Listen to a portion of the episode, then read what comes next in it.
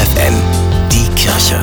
Nachgedacht. Heute am 1. Dezember haben viele Kinder in Niedersachsen das erste Türchen an ihrem Adventskalender geöffnet und dahinter leckere Schokolade oder ein kleines Spielzeug entdeckt.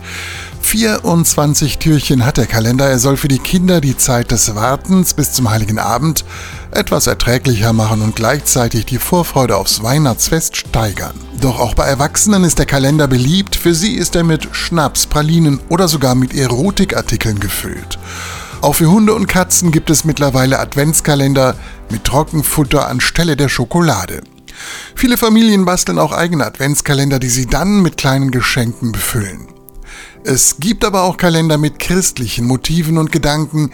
Sie weisen darauf hin, dass für Christen die Adventszeit eine Zeit des Wartens ist auf das große Fest, auf Weihnachten.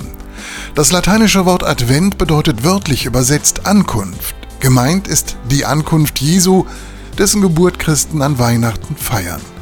Denn sie sind davon überzeugt, Gott ist Mensch geworden. Bernhard Tups, FFN, Kirchenredaktion.